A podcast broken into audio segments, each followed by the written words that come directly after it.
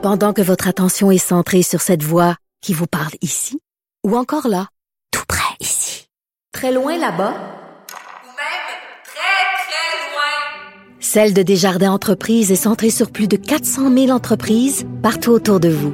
Depuis plus de 120 ans, nos équipes dédiées accompagnent les entrepreneurs d'ici à chaque étape pour qu'ils puissent rester centrés sur ce qui compte, la croissance de leur entreprise.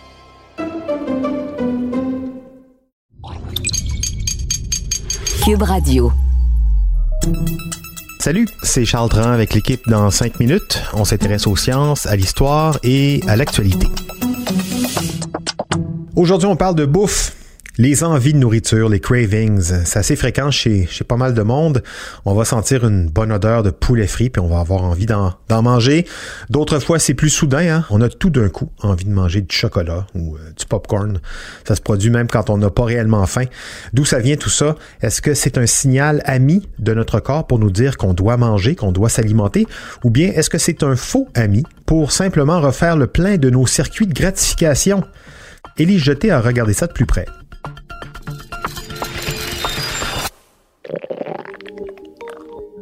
Il y a de nombreuses raisons pour lesquelles nous pouvons avoir faim même si notre estomac ne gargouille pas. La faim physique, la vraie faim, est contrôlée par des signaux physiologiques complexes qui stimulent notre appétit puis le suppriment après avoir mangé. C'est ce qu'on appelle la satiété. Mais manger, c'est beaucoup plus que de répondre à un besoin biologique. Il y a un autre système qui nous pousse et nous motive à consommer des aliments riches en calories, le système de récompense alimentaire du cerveau.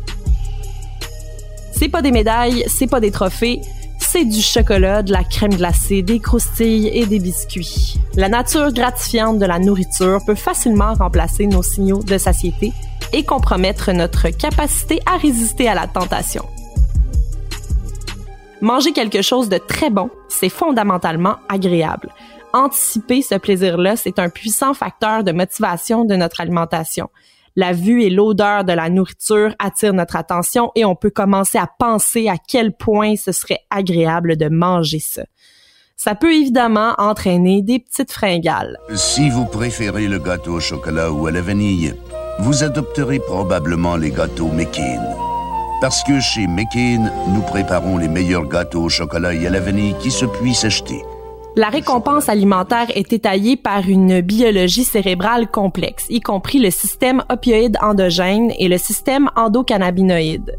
Ce sont des mots compliqués, mais en gros, c'est grâce à eux que le système nerveux central ressent le plaisir et le désir de manger. Dans le cerveau, celui qui nous intéresse, c'est le noyau accumbens.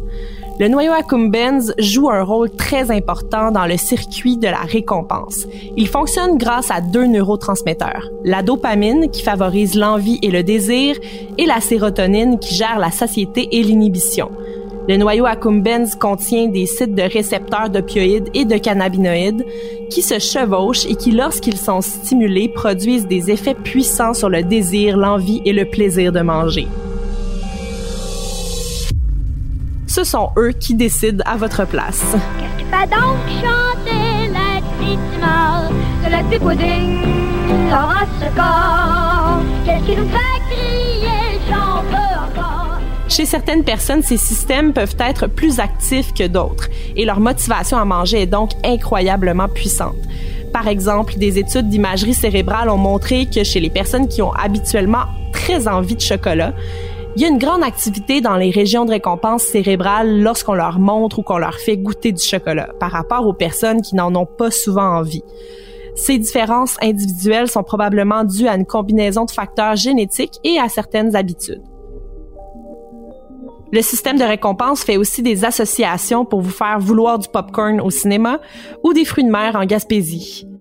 Le système de récompense alimentaire est très efficace pour nous orienter vers les sources de nourriture et encourager la consommation d'aliments, et ça peut même nous faire oublier les signaux de satiété.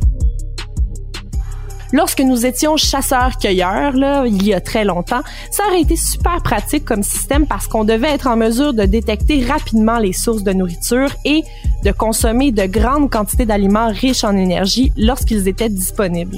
On n'aurait pas eu de mal à assurer notre survie, mais aujourd'hui, ça peut nous encourager à manger trop ou à manger trop de mauvaises choses pour la santé. Et on connaît tous quelqu'un dont l'humeur est intimement liée à ce qu'il ou elle mange. Par exemple, une personne qui va être très impatiente quand ça fait trop longtemps qu'elle a mangé. Une étude de 2018 menée à l'université de Guelph a utilisé des rats pour examiner l'impact sur le comportement émotionnel d'une baisse soudaine de glycémie. Quand on a donné un bloqueur de glucose aux rats, les chercheurs ont découvert qu'ils avaient des niveaux plus élevés de cortisol qui est responsable de notre équilibre physiologique. Ils ont également montré des signes de stress et un comportement lent semblable à une mauvaise humeur. Il y avait des rats de mauvaise humeur.